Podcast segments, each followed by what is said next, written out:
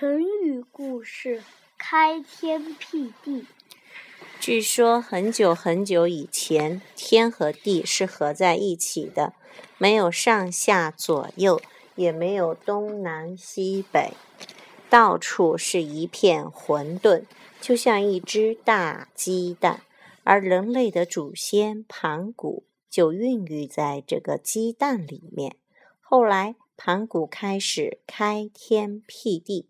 他顶破了鸡蛋，其中一部分轻而轻的物体不断上升，变成了变成了天；另一部分重而浊的东西逐渐下沉，变成了地。盘古头顶天，脚撑地，天每天升高一丈，地每天加厚一丈。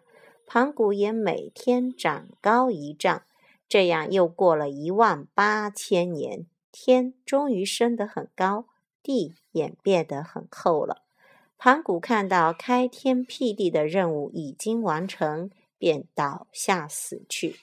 开天辟地这个成语，常形容在此之前从来没有过，在历史上是空前的。